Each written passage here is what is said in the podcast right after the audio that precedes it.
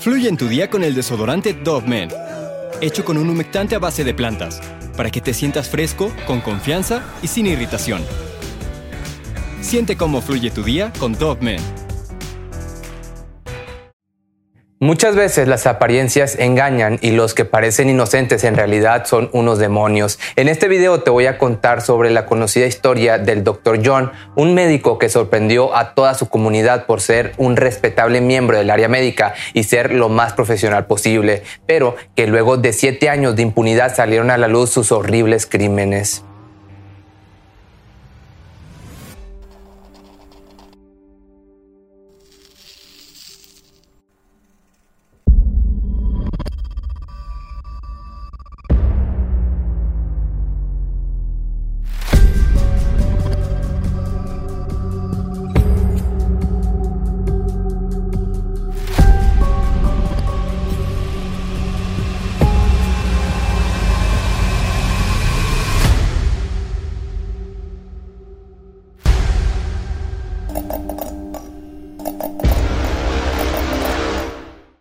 Hablar de la infancia y la adolescencia de John Schneeberger es complicado y no por el hecho de que haya atravesado por una vida dura, sino porque en realidad no se sabe mucho. Nacido en el país africano de Rhodesia del Norte, la actual República de Zambia en el año del 61, Estudió medicina en la Universidad de Stellenbosch de Sudáfrica y después de graduarse en el año del 87, empacó sus cosas y se mudó a Canadá a la pequeña localidad agrícola de Kipling con la idea de ejercer su profesión como médico de familia en un centro de salud.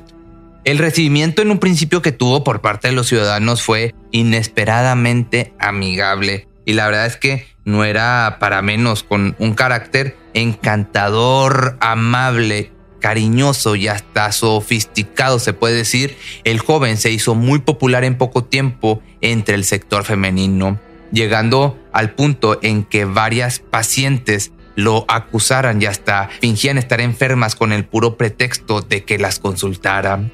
En el 91, John entonces se casó con Lisa Dillman, una mujer divorciada y con dos hijas producto de un matrimonio anterior. Con ella es con quien formaría una nueva familia con otros dos hijos. En una entrevista, de hecho, la mujer reconoció que antes de conocer la doble cara de su esposo, creía que se trataba del hombre de sus sueños. Amaba a ese hombre, él era mi alma gemela, mi mejor amigo, íbamos a envejecer juntos. Como te digo, esto era lo que su esposa decía. Lisa también recalca cómo la gente le decía lo afortunada que era al tener un esposo de esta manera. Viviendo en un lugar pequeño como Kipling, no pasaba un día en el que la gente no me detuviera en la calle y me dijera, tienes tanta suerte de estar casada con un hombre tan maravilloso.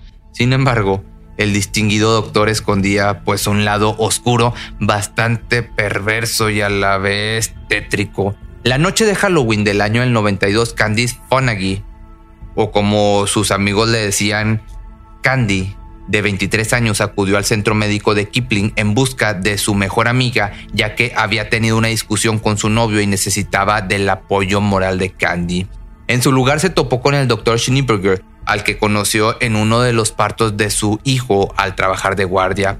Candy le explicó a John la situación y el estrés por el que estaba pasando, por lo que el doctor le sugirió que se tomara un sedante para que se relajara.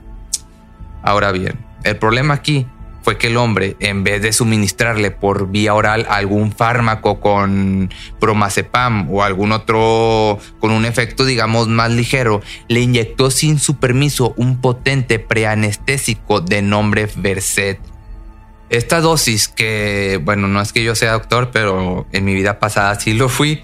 Esta dosis no solo puede provocar la pérdida del control de los músculos, sino también la pérdida de la conciencia. No tenía control sobre mis músculos, es como si todos mis músculos se hubieran ido y yo solo fuera un trozo de gelatina cayendo. Traté de gritar mientras me caía, era tan aterrador. Esto fue lo que aseguró Candy. Una vez que la paciente perdió el conocimiento, John llevó a cabo su macabro plan, el cual era pues, abusar de esta chica. De hecho, se sabe que a la mañana siguiente la joven despertó aturdida, incapaz de recordar cómo había llegado hasta ahí y con una sensación extraña en su cuerpo. Entonces lo primero que pensó es que muy probablemente había sido víctima de un abuso. Una de las descripciones que dio al respecto es la siguiente. Cuando un dentista te congela las encías y te saca el diente, no puedes sentir el dolor del diente, pero puedes sentir la presión del diente, que si se tira hacia adelante y hacia atrás, así es como puedo describirlo. Con este presentimiento en mente, decidió entonces guardar y conservar toda la ropa que tenía puesta ese día, incluida pues la ropa interior, esto con el fin de preservar cualquier evidencia que pudiera sustentar cualquier delito en dado caso de que así fuera. Incluso, a pesar de las fuertes sospechas, le preguntó directamente al doctor por el tipo de sustancia que le había suministrado, a lo que él le respondió con un ¿por qué? ¿Acaso te dio sueños salvajes? Esta respuesta no hizo más que confirmar lo que había hecho, lo que le habían hecho con este cinismo de este supuesto doctor. Así que después de esto, Candy se dirigió a casa de sus padres, trató de contarles lo sucedido y acudieron a otra clínica, pero esta vez a las afueras de la ciudad en un pueblo cercano de Regina. La idea era llegar con una bolsa hermética, todas las prendas que la joven llevaba la noche del incidente, Así que luego de hacer este análisis de sangre y un raspado vaginal, los resultados eran evidentes. Se encontraron restos de semen en su ropa interior y pantalones, además de vestigios de Verset en su metabolismo. Con todas estas pruebas, la familia decidió poner una denuncia pública por violación en contra de este afamado doctor, pero en cuanto la noticia salió a la luz, sus vecinos no creyeron su historia y le dieron la espalda. Nadie dentro de este pueblo podía creer semejante barbaridad de un hombre que creían era tan respetable y elegante. La mayoría pensó de inmediato que aquella madre soltera con reputación de fiestera en realidad estaba despechada porque el doctor la había rechazado. Algunos incluso creyeron en la versión de que su único fin era sacarle dinero y dañar su imagen. Además, para ciertas personas el hecho de que Candy no se hubiese presentado directamente con las enfermeras del hospital aquel 31 de octubre para pedir ayuda solo confirmaba que su historia pues era falsa. Aunado a esto, que no es lo único, el mismo acusado en un intento de verse despreocupado aseguró que en cualquier momento podía ofrecerse a someterse a una prueba de ADN con tal de probar su inocencia. Y pues, ¿qué crees? Así fue como sucedió. El informe genético al que se sometió John reflejaba que no había concordancia con los restos encontrados en la ropa de Candy. Sin embargo, la víctima Evidentemente no creyó para nada esto y solicitó de inmediato una segunda prueba ante la sospecha de que alguien hubiese alterado esta evidencia. Hasta que en agosto del año del 93, después de casi un año de esta agresión y luego de que John estuviera viviendo una vida completamente normal, se procedió a un nuevo análisis, pero esta vez bajo estricta vigilancia policial y de video. Lo sorprendente es que el resultado pues fue negativo de nuevo, por lo que el doctor volvió a quedar en libertad de cualquier cargo por abuso.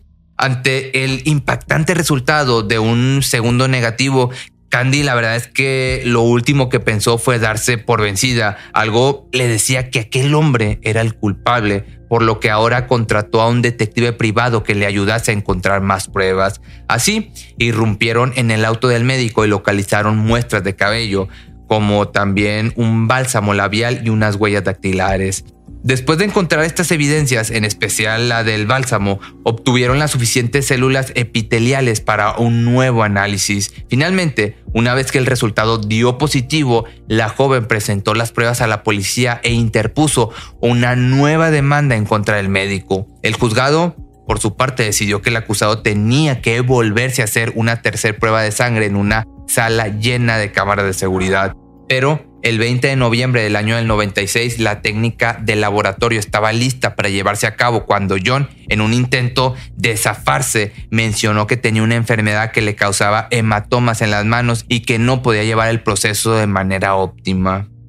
John de manera oportunista indicó que la alternativa era que le extrajesen sangre del brazo izquierdo, justo como lo habían hecho las otras veces, pero la profesional encargada del procedimiento comenzó a sospechar. La vena era más grande o parecía mucho más grande de lo que hubiera esperado. Pensé que era un poco inusual, dijo, y al terminar comentó, es un poco extraño, la sangre no parece realmente algo fresca, no lo sé.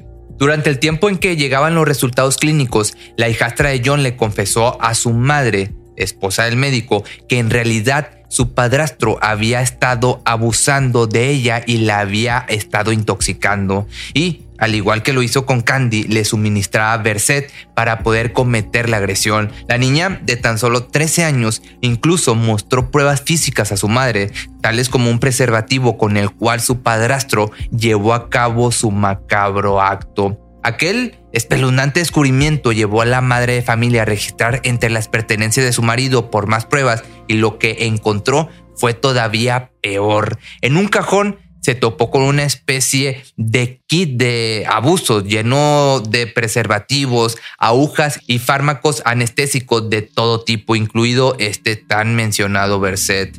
Con todas las apabullantes evidencias, madre e hija acudieron a la policía a denunciar los hechos. Esa tarde era el 25 de abril del año del 97. John sería arrestado de inmediato y sometido a una cuarta y última prueba de ADN, esta vez con la condición de que la sangre fuera extraída del dedo. Una vez analizadas todas las pruebas, el resultado fue unánime. Estaban ante el culpable. Así, Siete años después de la primera denuncia, el doctor con una supuesta reputación intacta se sentó en el banquillo de los acusados y, en el momento de declararse culpable, explicó una de las incógnitas más grandes hasta este momento. ¿Por qué las muestras previas de ADN no coincidían si todo este tiempo él era el culpable? Según su relato, cuando supo que sería sometido a las investigaciones, se insertó quirúrgicamente un drenaje de 15 centímetros en el brazo con la sangre de una de sus pacientes. Esto con el fin de que cuando la aguja extrajese la sangre, esta fuera la sangre de otra persona. El maquiavélico pero a la vez ingenioso plan pudo ser exitoso gracias a que utilizó anticoagulantes para que la sangre de su paciente circulase dentro de su brazo y no se mantuviera en una sola posición.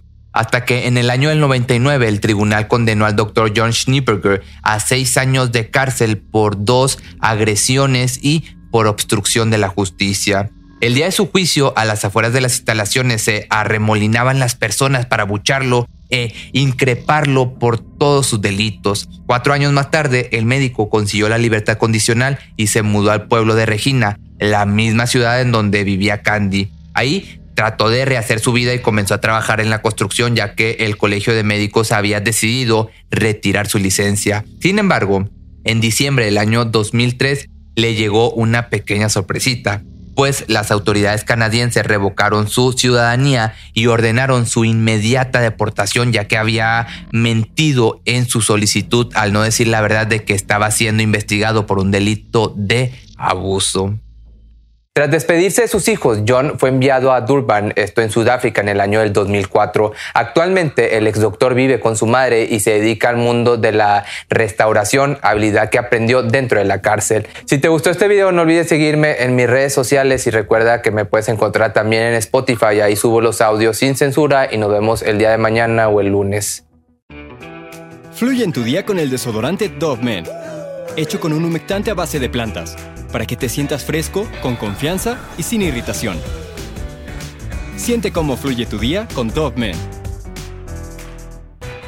Cuando el tráfico te sube la presión, nada mejor que una buena canción. Cuando las noticias ocupen tu atención, enfócate en lo que te alegra el corazón. Y cuando te sientas mal, un buen médico te ayuda a sanar. Sabemos que mantener tu salud es tu prioridad, también es la nuestra en Kaiser Permanente, donde trabajamos juntos para cuidar de todo lo que tú eres. Kaiser Permanente, para todo lo que tú eres. Kaiser Foundation Health Plan of the Mid-Atlantic Stay Inc., 2101 East Jefferson Street, Rockville, Maryland 20852.